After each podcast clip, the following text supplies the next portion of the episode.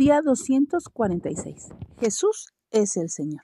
Que en el nombre de Jesús se doble toda rodilla de los que están en los cielos y en la tierra y debajo de la tierra, y toda lengua confiese que Jesucristo es el Señor. Filipenses 2, 10 y 11.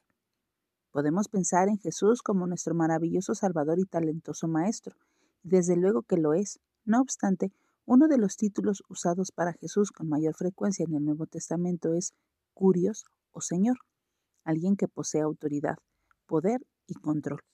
La palabra de Dios describe a Jesús como cabeza de la iglesia, el príncipe de toda la creación y rey de reyes.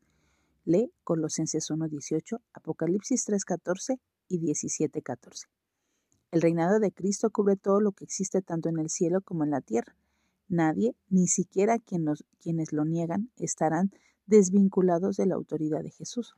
Aunque el enemigo y el mundo pueden tratar de convencernos de que la libertad es hacer lo que queramos, sabemos que la verdadera libertad se adquiere solo a través de la sumisión al amoroso señorío de Cristo. Obramos con o contra el poder del Señor, y cuando nos sostenemos a Cristo y nos unimos a sus propósitos, somos más que vencedores con Él. ¿Nos hemos sometido al gobierno de Cristo sobre nosotros? Elijámoslo como el Señor de nuestra vida y regocijémonos a medida que el Señor reina y se establece en todo nuestro ser. Que nuestra oración hoy sea, Eres mi Señor. Jesús, gobierna en mí y ayúdame a servirte mejor cada día.